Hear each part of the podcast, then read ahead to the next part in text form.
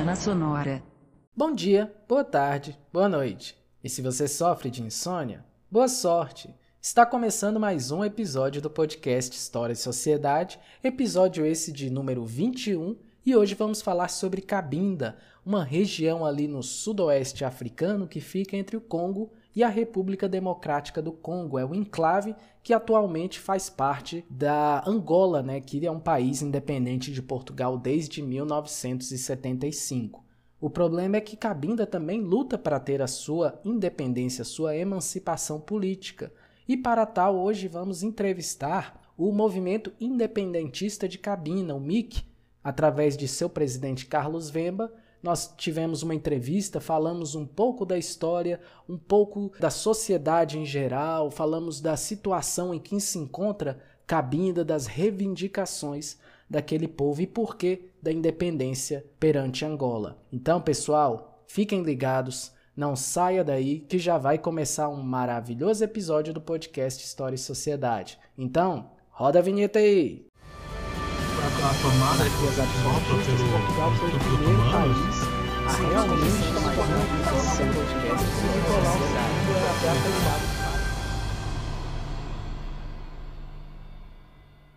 Olá pessoal, estamos começando mais um episódio do podcast História e Sociedade, episódio esse de número 21 e vamos falar hoje sobre Cabinda, um enclave ali no sudoeste africano que fica entre o Congo e a República Democrática do Congo né, falar um pouco sobre a história, sobre a atualidade desse país, sobre a luta da independência que eles travam com os angolanos desde 1975.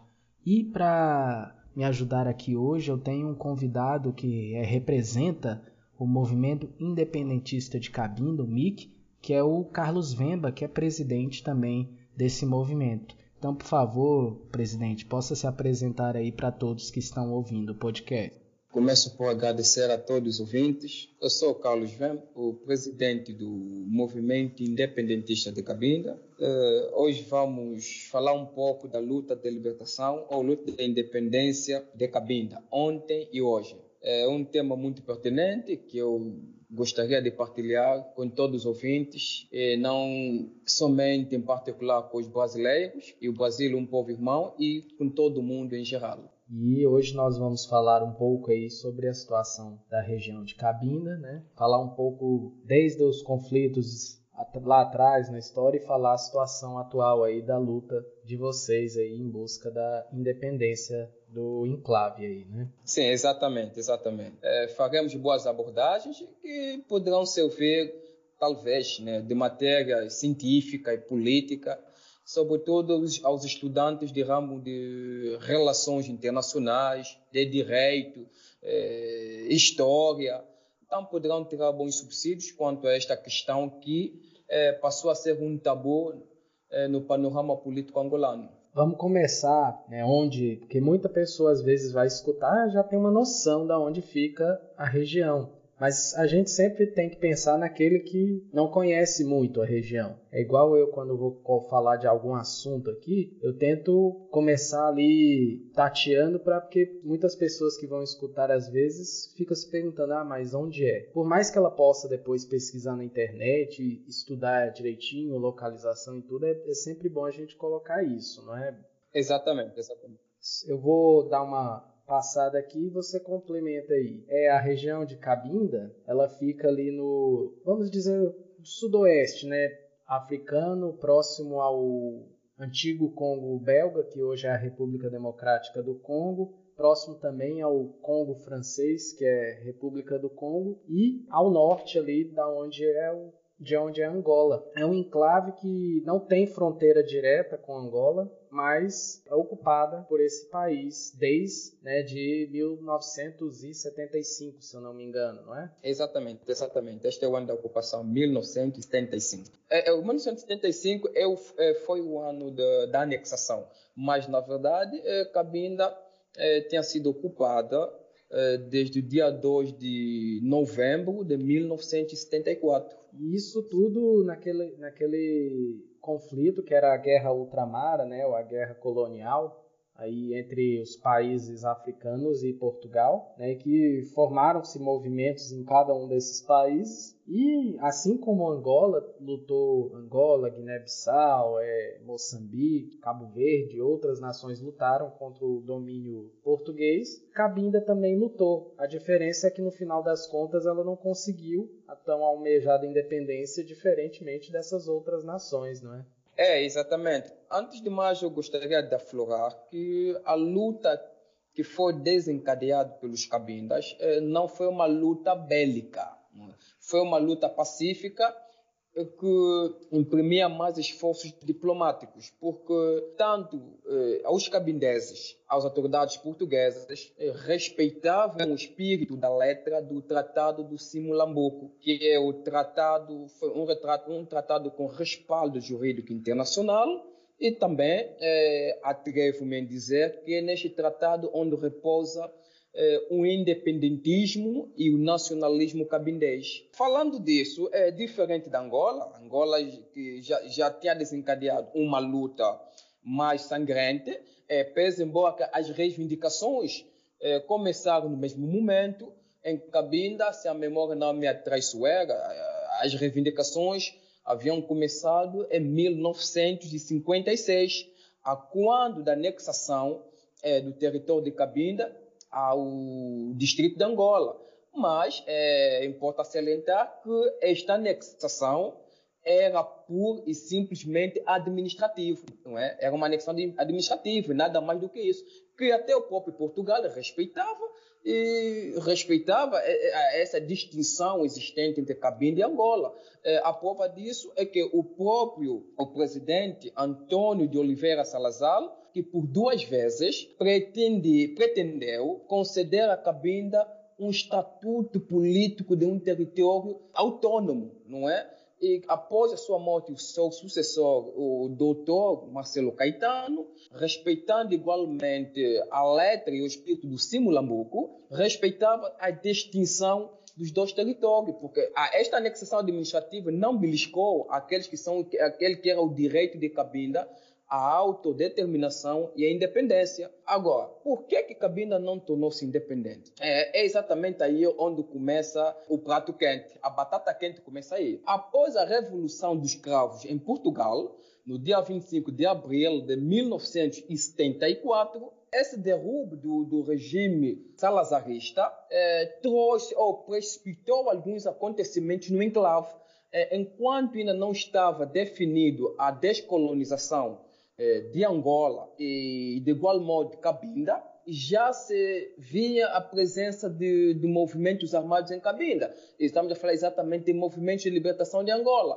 Quando, no dia 2 de novembro de 1974, o MPLA invade Cabinda e dirigiram-se, houve uma delegação que dirigiu, dirigiu, ao, dirigiu o último eh, governador do ultramar ou do, do território, de Cabinda, do território de Cabinda, da época colonial, é, dizendo que o MPLA estava ali a, para acelerar a descolonização, mas a favor do, do MPLA. E claro que houve escaramuças naquele mesmo momento, que o próprio eh, governador, o Temuda Barata, não foi poupado e foi preso porque as tropas do MPLA, FAPLA, eh, haviam entrado em, em Cabinda com alta cumplicidade e ajuda do Rosa Coutinho, que por visto era o, o cunhado do Antônio Agostinho Neto, o primeiro presidente de Angola. E já em janeiro, no Acordo do Alvor, eh, muito antes de 15 de janeiro, o Agostinho Neto havia desencadeado uma intensa maratona diplomática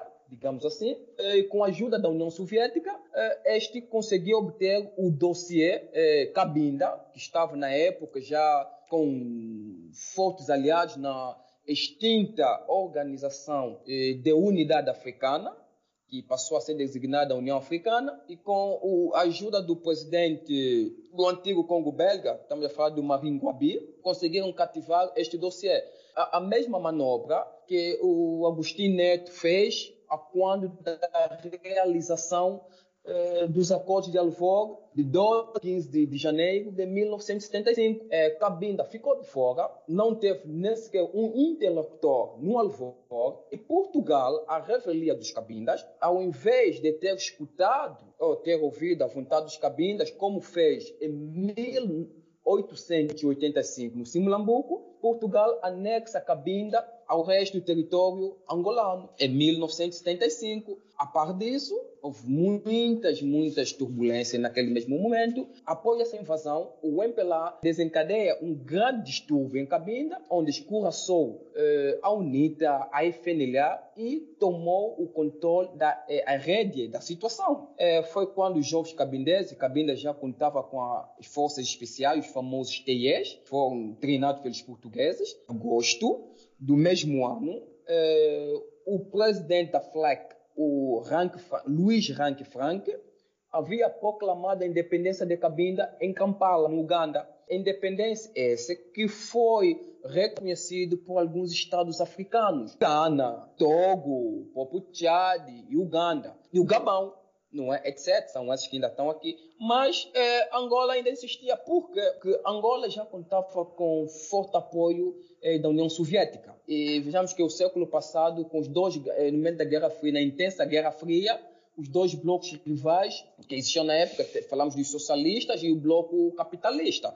Eh, os socialistas, sim, eh, os socialistas avançaram na cena em que o próprio Agostinho Neto teve que pedir o contingente militar soviético, contingente militar cubano, contingente militar do Congo Brazzaville, que agrediram militarmente Cabinda. E face a essa, essa investida militar, Cabinda contou com um aliado do ex-presidente o Mobutu Soseko, é, presidente do Congo belga. Mesmo assim, foi insuficiente, Cabinda foi brutalmente agredido e Angola viria a proclamar finalmente a sua independência no dia 11 de novembro de 1975. Mas muito antes da proclamação da independência, Cabinda, no dia 8 de novembro, Cabinda responde com. É, dia 8 de novembro é, é o dia da eclosão da guerra civil em Cabinda. Pela primeira vez, Cabinda, neste mesmo dia, em toda a extensão territorial, viria a conhecer uma guerra sem precedentes, que deixou muitos cabindas mutilados eh, no corpo eh, e no espírito. Aí, porque insistentemente, Cuba insistia que Angola deveria ficar com Cabinda, tendo em conta as grandes reservas de petróleo que este território possui. Eh, feito isso, eh, a título de exemplo, é uma é, das declarações feitas pelo próprio Fidel de Castro, o grande líder revolucionário cubano, que dizia inequivocamente de que os Estados Unidos é, estava com inveja de ver os comunistas terem ocupado Cabinda, sendo Cabinda é, um território rico em petróleo e Estados Unidos ficava com inveja. Era uma grande derrota para os capitalistas. E anos depois dessa anexação, já estamos aí a falar na década a nos referir à década de 90, uma grande figura incontornável da esfera política portuguesa, que também foi um dos signatários do Acordo de Alvor, o Dr. Mário Soares, ironicamente terá afirmado que, a quando da anexação de Cabinda a Angola, este tinha poucas informações eh, sobre Cabinda, quer tanto do ponto de vista histórico e jurídico, mas que a Posteriormente, depois de ter consumado, viria a reconhecer que Cabinda, claro, Cabinda tinha este direito de autodeterminar-se. Ele dizia naquela mesma entrevista que eh, já não cabia a Portugal remediar o erro eh, cometido no Alvor, que agora o, o problema passou a ser de, de Angola, que tanto desejou ser livre e não podia negar a liberdade aos outros povos, neste caso, Cabinda. Mas são palavras que nos agrande de surpresa, não são palavras irônicas, o que é que o Dr. Marcos Soares quer insinuar? A, a, nossa percepção é a seguinte, é que o Dr. Marcos Soares tentou insinuar de que Cabinda, ou o problema de Cabinda passou a ser é, um passivo de Angola, enquanto que não. Ele meio que tirou o corpo fora, né? Vamos dizer assim. Tirou Portugal do meio da briga, né? Quis se isolar, se neutralizar. Exatamente, exatamente. Ao passo que não, só agudizou o problema. É, e durante todo esse domínio de Angola, aí, desde o ano de 1975, houve alguma, em algum momento uma proximidade dessa independência, dessa emancipação de Cabinda? Teve algum momento em que Cabinda chegou próximo a conseguir a sua libertação do domínio de Angola? Eu confesso que, embora tivesse existido eh, Cabinda naquele momento, a guerra estivesse no auge, mas digo que não, eh, nunca houve nenhum momento em que, sobretudo, o Estado angolano procurou resolver seriamente o problema. Eh, mas que houve dois momentos em que Angola eh, tentou aplicar manobras políticas eh, que visavam, por um lado, passar a ideia de que esse lá, é um passivo de Angola, e por outro, impor a sua vontade política, evitando resolver o problema pela sua verdadeira raiz. Houve manobras, houve engodos políticos, eh, a título de exemplo, mesmo em Angola, a quando da, da realização das campanhas presidenciais, eh, em Angola, o presidente José Eduardo Santos, na sua campanha em Cabinda, interceptou vários, vários encontros com distintas autoridades de Cabinda, autoridades da sociedade civil, destacadamente a igreja, as autoridades tradicionais, a sociedade civil em geral. Neste mesmo ano, eh, Angola viria a reconhecer o problema de Cabinda, mas implicitamente, não é? Dizendo que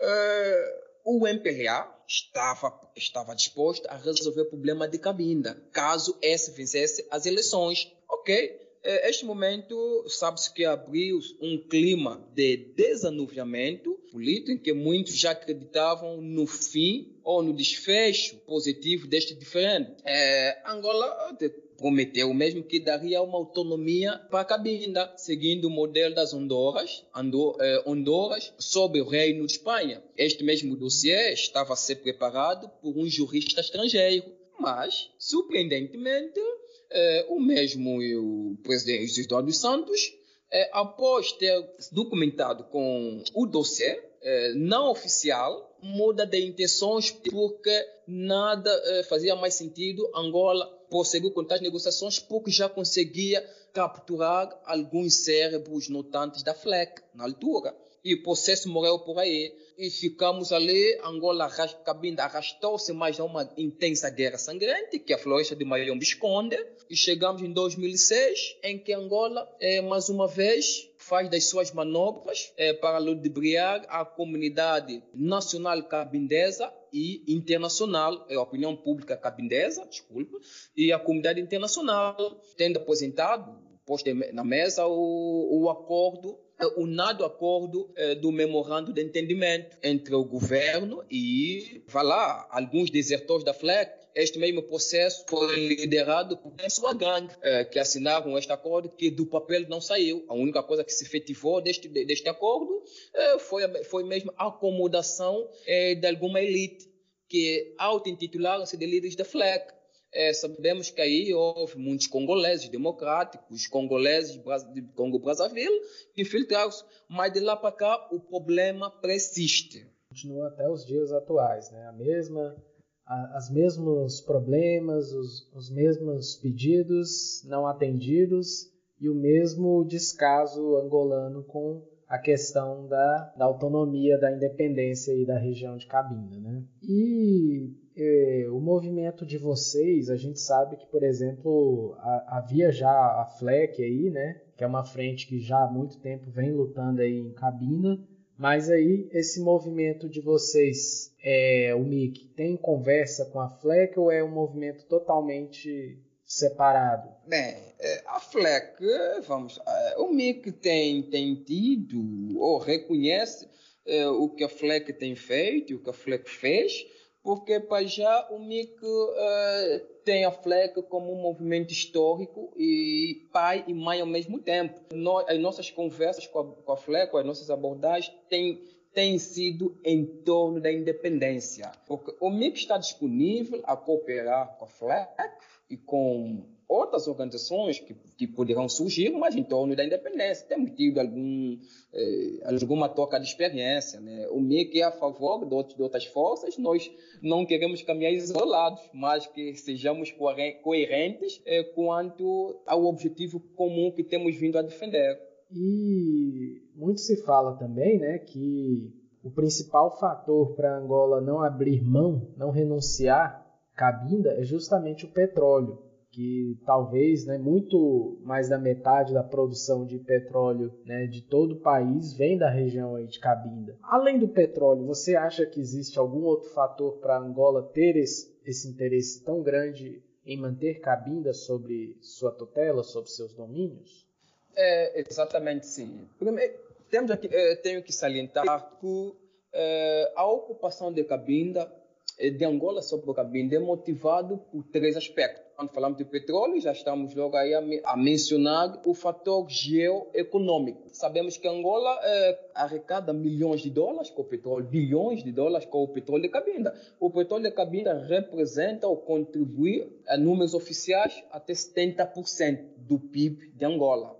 E tem mais outros aspectos, que estamos a falar de aspecto geopolítico, aspecto geopolítico, porque o facto de Cabinda estar localizado na região central da África eh, permite que Angola faça parte nas organizações eh, subcentrais da África e ter influência sobre estas, não é? Eh, estas organizações. E temos o terceiro e último aspecto, que é o aspecto geoestratégico. Mesmo Cabinda estar localizado nesta zona, claro que permite a Angola fazer manobras militares com países da região centro de África, eh, como tem acontecido manobras militares do seu exército eh, nos dois territórios circunvizinhos de Cabinda. A título de exemplo, podemos aqui retratar o derrube do, do ex-presidente do Congo, Brazzaville, recentemente, o doutor eh, eh, Angola só permitiu fazer as manobras no Congo Brazzaville eh, usando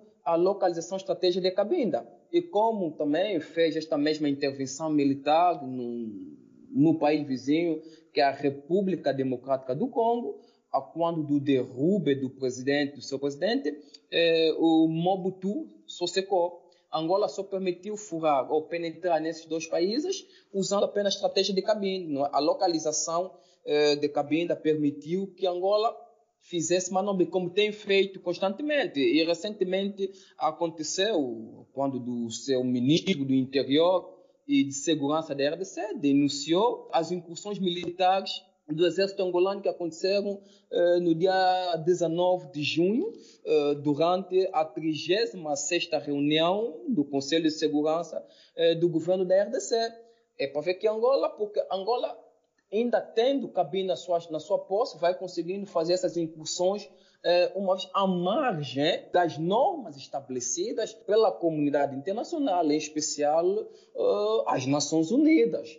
Angola vai fazendo as suas, mas agora é, tem que deixar aqui uma coisa muito clara, que com a ascensão da, da, independência de Cabinda, Angola, claro que não vai deixar de exercer aquela influência que tem exercido, mas é que sabemos que Angola, é, as tais manobras ou as intervenções militares agora passarão a ser dentro é, das normas estabelecidas pelas Nações Unidas, não como tem feito, porque é, o que Angola faz é, por um lado, é, põe em causa a, segura, a paz e a, segu, a, a segurança internacionais, não é? Esses são alguns fatores que fazem com que Angola venha a prender-se de cabina. Um fato, esse aqui, que eu lembro bastante, eu era um pouco mais jovem, mas se eu não me engano, era, era uma competição de futebol que estava ocorrendo em, em Angola, não sei se era o Campeonato Africano de Nações, em que houve um, um atentado à, à equipe de Togo, na região de Cabinda.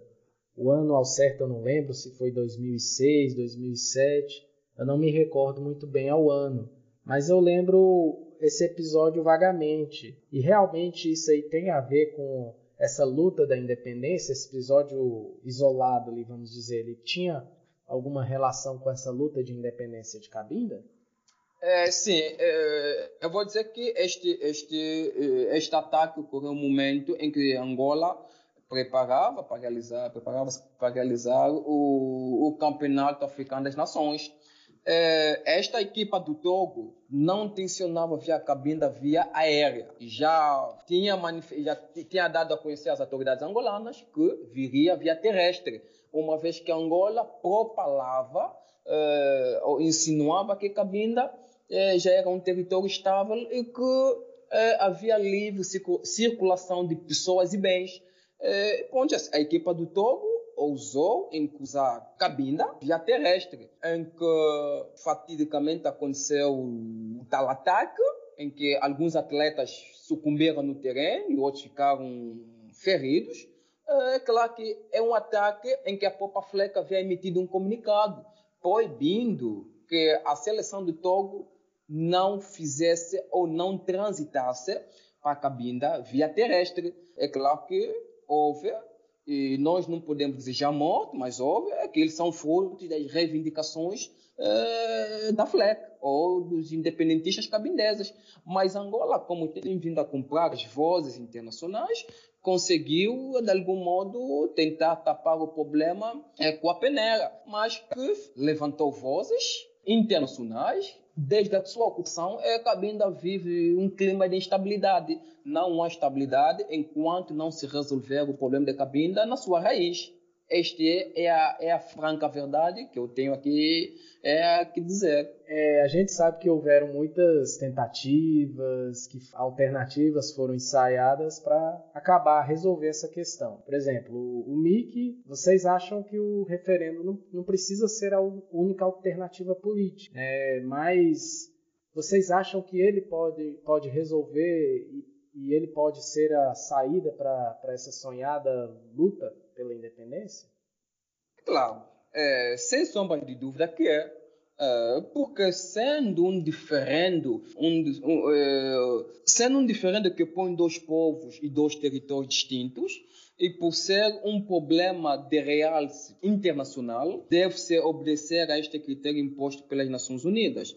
E, portanto, neste caso, o referendo é inevitável. É a via mais democrática, é, direita, em que o povo de Cabinda possa sentenciar o seu próprio destino político. É, vejamos que é, tentamos o diálogo por via das armas, não foi possível alcançarmos é, um entendimento sobre este diferente, então a, un, a, única via que nós temos como alternativa pode pôr, possa pôr fim ou o termo, a ocupação e a guerra que devasta o território, o referendo inevitavelmente, porque estaríamos a obedecer o, segundo, o segundo critério que as Nações Unidas sempre recomendou, que é o referendo, é, por ser de, uh, uma, um critério que permite o povo oprimido, qualquer povo oprimido, escolher livremente ou decidir livremente o seu destino político como nação. É, até porque se busca um, uma forma pacífica, não pode prejudicar nenhum dos dois lados, né? Apenas libertação mesmo do território do Estado angolano, tornando-se assim um Estado independente, mas sem prejudicar nenhum nem outro. Esse é o desejo do povo de Cabinda, né? É, exatamente, exatamente. Até porque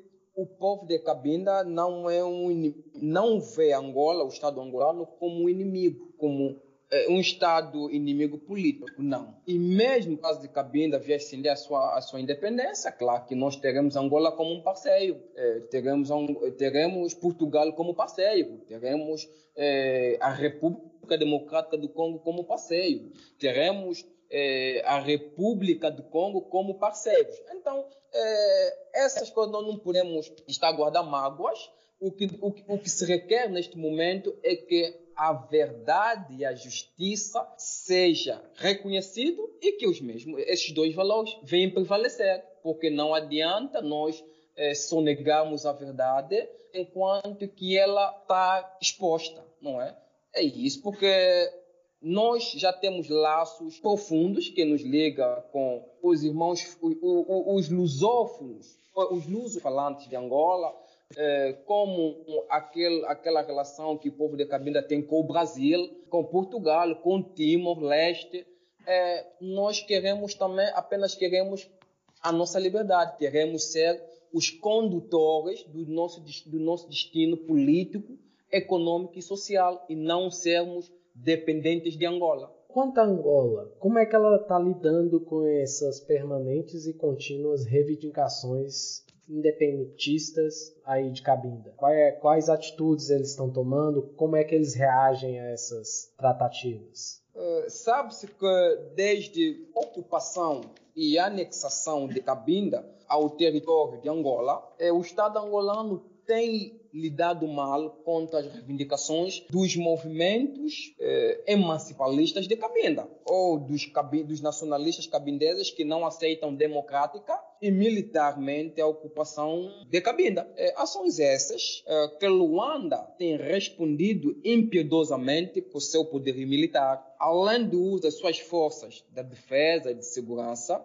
o Estado angolano tem instrumentalizado uh, o órgão judicial, estamos a falar do Ministério Público e os tribunais que processam os crimes contra os membros, contra os independentistas de cabine. A título de exemplo, temos uh, os membros do MIC, que, tem, que constantemente têm vindo a ser alvos do órgão judicial angolano. por exemplo, tão logo que o MIC surgiu, em 2017. Em 2018, dia 11 de agosto, nós fomos surpreendidos, fomos detidos e julgados de imediato. Tivemos um julgamento sumário. E em 2019 foram detidos 200 eh, manifestantes, 200 elementos que manifestavam no dia 1 de fevereiro, eh, a data alusiva à assinatura do Tratado de Simlambuco do Simlambuco, onde eh, o MIC denunciava e repudiava todos os planos ou os atos maquiavélicos que Luanda tem vindo a implementar de modo a silenciar as vozes de Cabinda e tentando fugir eh, da gênese do problema. Eh, tivemos também recentemente em dezembro do mês passado, eh, do ano passado, quero desculpar, dezembro de 2019, em que 12 membros do MIC foram detidos quando tentavam marchar na cidade de Chihuahua, na capital de Cabinda. Eh, realizavam, o MIC realizava uma marcha pacífica eh, contra a colonização angolana e a favor da realização de referendo sobre a independência de Cabinda. Processos como esses nunca tiveram respaldo Uh, político, foram sempre judicializados. Os crimes são sempre os mesmos. Então é para vermos que, que Angola tem vindo uh, a ter dificuldades de lidar com o processo de cabina. Razão pela qual é o único instrumento, o único órgão que, que tem vindo a usar de modo a reprimir os atos reivindicativos de cabina, eh, dos nacionalistas cabindas, é mesmo usando o órgão judicial, é, com os outros tentáculos que também têm tido à disposição, estamos a falar também da sua secreta, né? A segurança secreta, estamos a falar também da polícia, que esses, esses tentáculos todos que Angola implantou em Cabinda têm vindo a cometer série de barbáries e violações de direitos humanos. A gente já conversou aqui, né, que Cabinda ela é alvo de fortes a gente não pode negar que Cabinda é alvo de fortes interesses geopolíticos, econômicos no mundo todo. E qual seria o impacto né, sobre esses interesses numa eventual sim à independência nesse referendo de Cabinda? Conforme eu disse passar, no eventual sim, essa pergunta é melindrosa, né? Mas num eventual sim à independência, digamos que o impacto será positivo. O impacto será positivo é, porque as multinacionais, e claro que os, as próprias potências, algumas potências, juntamente com as suas multinacionais, poderão celebrar acordo de muito respeito com a, as autoridades do, do, futuro Estado de Cabinda, é, onde ambas partes poderão tirar proveitos vantajosos não é? Imaginemos que Brasil, que é um país irmão, não é, venha prometer-se ou venha solidarizar-se com a cabina. E num eventual sim, porque sabemos que na lusofonia Brasil eh, tornou, ou, digamos, sem medo de errar ou de exagerar, eu digo que Brasil passou a ser a potência lusófona. Digo isso porque eh, mesmo na literatura, eh, na tecnologia, o Brasil tem vindo a surpreender o mundo. Imaginemos que uma multinacional brasileira em Cabinda. Brasil terá retorno econômico vantajoso e Cabinda também, porque sabemos que as multinacionais brasileiras já têm uma ampla experiência de atuação. Vamos falar um pouco de Melo Júnior. Melo Júnior é uma empreiteira brasileira que esteve em Cabinda, infelizmente, por pouco tempo. É, Melo Júnior abrilhantou-nos com obras de qualidade. E essas multinacionais de grandes potências atuando em Cabinda poderão contribuir ou ajudar na construção e o desenvolvimento socioeconômico de Cabinda. Agora, aqui o impacto é mais positivo do que negativo. Positivo porque haverá grandes aberturas para as relações eh, multilaterais com vários países. Eh, imaginemos que o Brasil, eu vou falar muito do Brasil porque porque o Brasil é um país que merece todo o respeito no mundo lusófono. E eu tenho de destacar o Brasil. Nós sabemos que o Brasil está tão avançado na tecnologia, na ciência, digamos em particular, na educação, na medicina. É, nós poderemos assinar, por exemplo, grandes protocolos ou cooperações com o Brasil no ramo da saúde e Brasil emprestar-nos a sua mão de obra e nós pagarmos com outras modalidades, com outros recursos, podem ser recursos monetários, financeiros ou outros recursos de interesse do Brasil. Então, mas antes de nós falarmos deste impacto, é, é verdade que temos aqui que dizer que cabe também essas grandes potências no quadro da ONU entidade que vai poder supervisionar a referida consulta popular e influenciar a criação eh, da missão internacional das Nações Unidas para a realização do referendo em Cabinda. Por exemplo, a título exemplificativo, a missão, aquela que missão internacional das Nações Unidas para o referendo da Sahara Ocidental, a MINURSE, a, a UNAMED, no Timor-Leste, por exemplo, após sim à independência, as grandes potências detêm o monopólio do Conselho de Segurança das Nações Unidas, deverão também influenciar a criação da administração uh, transitória civil, como aquela que existiu em Timor-Leste, que atesta o Sérgio Vieira de Melo. E, em soma, tudo isso é, haverá sempre uma consequência positiva, ou o impacto é sempre positivo, porque quanto mais multinacionais, ou as grandes potências de vários outros países, influenciar na resolução deste país, ou deste, deste país, que é Cabine, que está sendo colonizado por Angola, com um sim à independência, será também uma porta aberta para aqueles países que decidirem investir em Cabinda. Nós sabemos que tem vários, eh, as, eh, as, grandes potências com as suas multinacionais não só têm vários, vários empresários com uma grande apetite de pretender investir em Cabinda. E claro que nós estamos abertos também de abrirmos as portas àquelas pessoas do bem que pretendem praticar boas ações em cabine. O grande impacto é que vão ajudar na reconstrução socioeconômica deste território e também poderão contribuir para o engrandecimento do PIB dos seus países. Eu aqui no podcast sempre costumo abrir um espaço também para que os entrevistados possam fazer aí, né, deixar algum,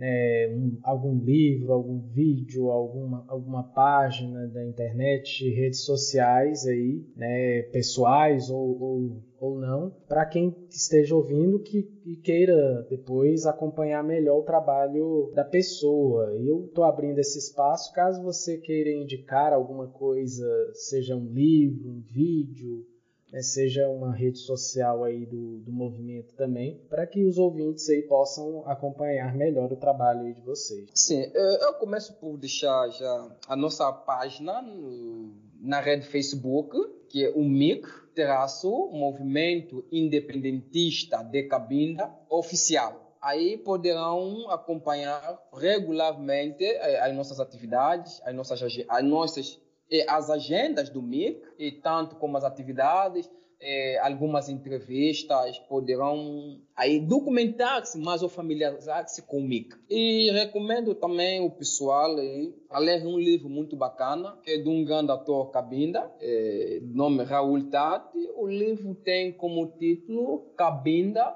órfão da descolonização do ultramar português.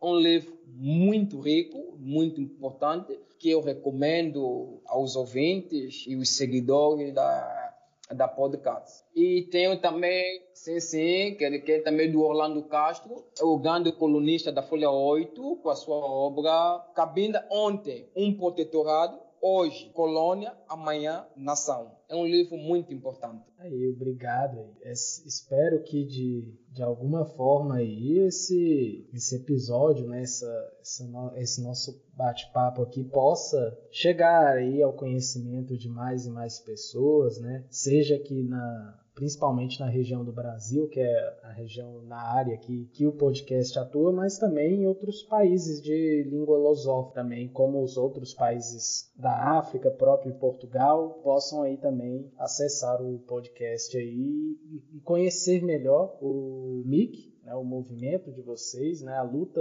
do povo de Cabinda e que possa aí também, de alguma forma, apoiar ou contribuir com, com esse movimento de vocês. É, exatamente, exatamente. É muito importante que nós expandimos, que expandemos é, essa informação sobre Cabinda, conforme eu disse no princípio da minha locução, de que o problema de Cabinda ultimamente tem sido objeto de estudo científico, acadêmico que já comporta, já leva várias teses de doutoramento, de mestrado, licenciatura, de vários estudantes.